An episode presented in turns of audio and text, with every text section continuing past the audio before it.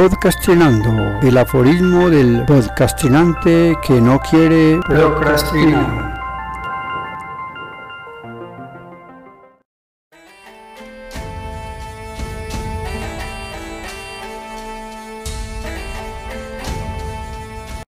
Aforismo número 3 de la cuarta temporada. A veces, cuando pienso aforismos, el tema me duele tanto, tanto, que termino haciendo ritmos. Y podcastrinar es al aforismo otra manera de trinar en el podcast sin necesidad de procrastinar. Sea este el momento para dar un fuerte abrazo y caluroso saludo desde mi país, Colombia, que se encuentra enardecido por el desarrollo de las malas políticas que han venido ejerciendo desde muchos años atrás. No es cierto que somos vándalos, ni que pretendemos montar otro presidente. Queremos una democracia en la que el país salga adelante con todas sus potencialidades y riquezas, donde la producción autóctona tenga una salida gracias al acompañamiento y apoyo de su propio gobierno. Aforismos desde la medicina y la filosofía.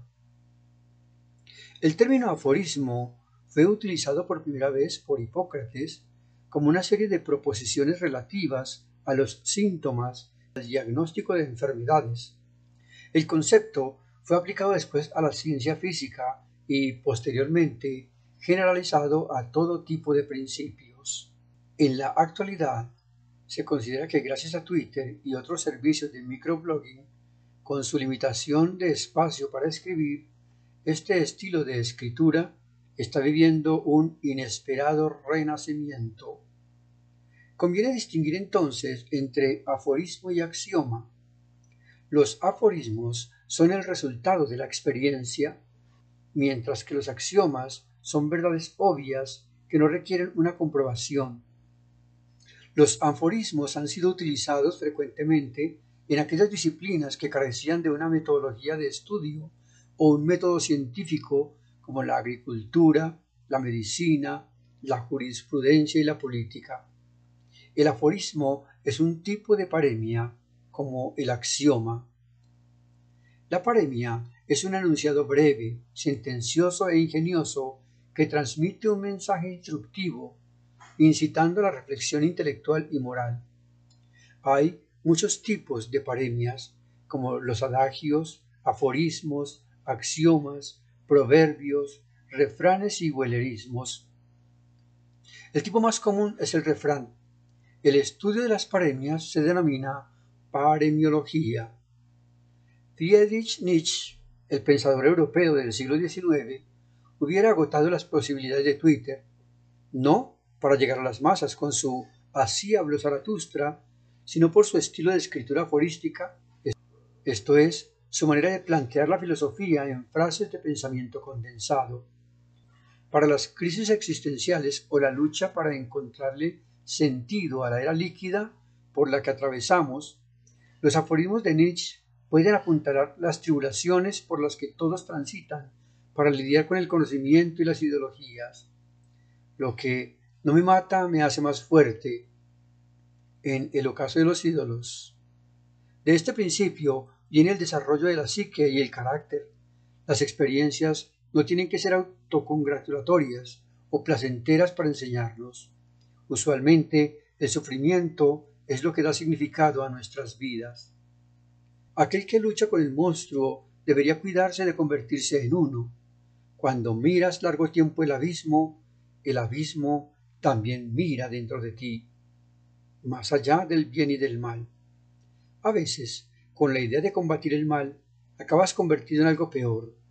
Las guerras se han hecho por el bien de alguien más o para erradicar el mal.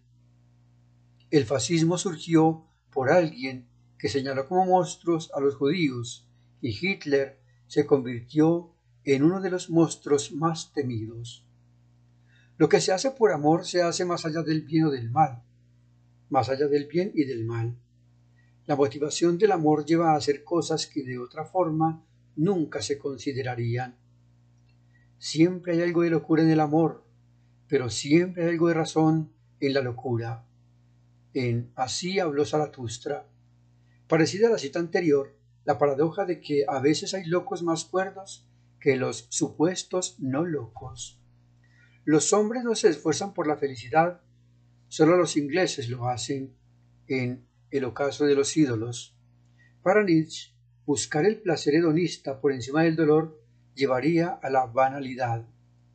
Algunos nacen de manera póstuma en el anticristo.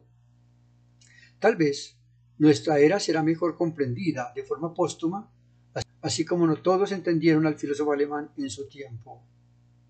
El secreto para cultivar la existencia más fecunda y más gozosa consiste en vivir peligrosamente. Construyan sus ciudades a los pies del Vesubio, en la Gaya Ciencia.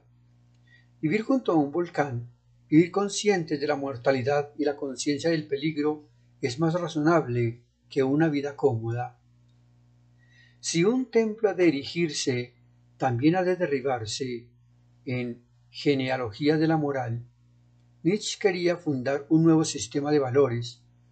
Para ello, creía había que derribar las creencias sobre las que se había erigido el continente europeo. La palabra cristianismo es un equívoco.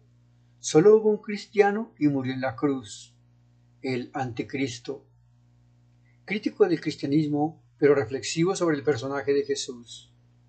No hay hechos, solo interpretaciones de Portable Nietzsche. No hay verdades metafísicas, hay una larga serie de subjetividades y valores. Toda perspectiva es válida, ninguna es mejor o peor. El camino más seguro para corromper a los jóvenes es decirles que tengan en más alta estima a los que piensan como ellos que a quienes piensan distinto. En La Aurora, Reflexiones sobre prejuicios morales. Defendía a los librepensadores y cuestionaba a las masas. Este es uno de los manifiestos que lo prueba. En el mundo existe un camino por el que solo puedes ir tú. ¿A dónde te lleva? No preguntes, síguelo. En Meditaciones Últimas, Schopenhauer como educador. La filosofía existencialista no se estudiaba, se vivía. Esto era lo que proponía el escritor alemán. Platón es aburrido en El ocaso de los ídolos. La verdad no se dice con palabras. Existen dos narcóticos europeos grandiosos, el alcohol y el cristianismo, en El Anticristo estos narcóticos te evaden de tu propia vida. Conviértete en quien eres, en así habló Zaratustra. Esto es, se debe luchar contra los propios impulsos animales, hacer que aflore el potencial de la humanidad. Sin duda, esta es una propuesta atrevida de Nietzsche.